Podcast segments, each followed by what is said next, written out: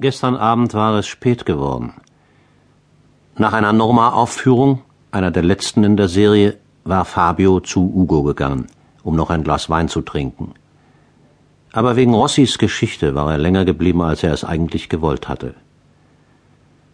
Wenn man zu spät ins Bett gekommen ist und eine solche Geschichte gehört hat, schläft man nicht tief genug, dachte er während er in einem abgenutzten Café voller Fischhändler und Marktarbeiter an der Strada Nuova seinen Espresso entgegennahm.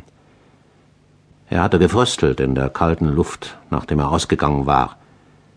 In dem Café herrschte die Wärme von halbfeuchten Mänteln und Joppen, in denen auch Dunst von Fischen hing. Der heutige Vormittag war probenfrei.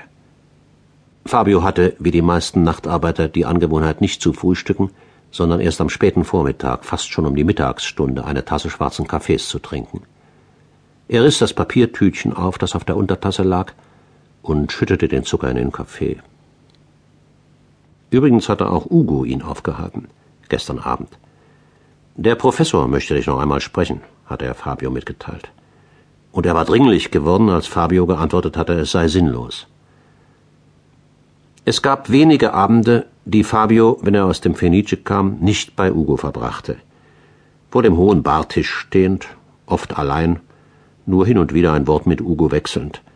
Oder oft auch im Gespräch mit Freunden, Leuten seines Alters, die sich stillschweigend darauf geeinigt hatten, die Bar am Campo Morosini zu besuchen, weil sie Ugo gehörte. Obwohl sie ein Lokal war, das gar nichts besonders Anziehendes hatte – mit seinem Fußboden aus kalten grauen Fliesen und seinem billigen, unpersönlichen Mobiliar, Stühle und Tische aus verchromtem, schon abgewetztem Blech, ein paar halbblinde Spiegel und beschädigtes Träger- und Campari-Plakate an den Wänden. Fabio hatte keine Lust gehabt, sich mit Ugo über Professor Bertaldis Wunsch nach einer Aussprache zu unterhalten. Bertaldi spielte noch politisch mit, während er, Fabio, nicht mehr mitspielte. Sie hatten beide ungefähr die gleiche politische Einstellung, nur dass Bertaldi noch mitspielte und Fabio nicht mehr. Es war unnütz, dass der Professor und Ugo immer wieder davon anfangen wollten. Mit Ugo darüber zu sprechen war völlig zwecklos, denn Ugo war ja sogar noch in der Partei geblieben, wenn er sich auch ziemlich gleichgültig verhielt. Aber aus alter Anhänglichkeit hatte er sich nie entschließen können, mit der Partei Schluss zu machen, womit der Fabius und des Professors Beispiel gefolgt wäre. Ugo war treu. Da er einen riesigen Körper besaß, leuchtete seine weiße Kellnerschürze wie eine Fahne, die er im Auf und Ab des Gläserwaschens schwenkte, während er seine Augen Lampion groß, schwarz und vorwurfsvoll auf Fabio gerichtet hielt.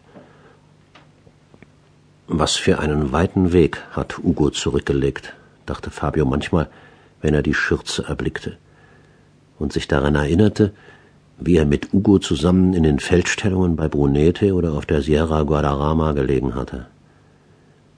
Zum Glück hatte Rossi gestern die Debatte unterbrochen. Fabio trank den Espresso aus und stellte die Tasse auf die Theke zurück, ehe er nach der Schachtel mit den Zigaretten griff. Mit Widerwillen blickte er auf den kalten weißen Dunst draußen auf der Strada Nuova. Giuseppe Rossi, der Ofensetzer und Kaminspezialist war hereingekommen, gestern Abend in Ugos Bar und hatte einen Grappa bestellt. Alle, die zu Ugos Bar gehörten, mochten Giuseppe gern, obwohl er etwas unheimlich aussah, mit seinem bleichen, mageren Gesicht und den schwarzen Rissen darin. Giuseppe hatte keine Falten im Gesicht, sondern Risse. Er sah aus wie einer, der viel mit Eisen arbeitet. Vor allem aber sah er aus wie das Innere eines Kamins, wie eine dieser Höhlen, die bleich und verwischt sind und in deren Spalten und Mauerfugen sich der Ruß absetzt.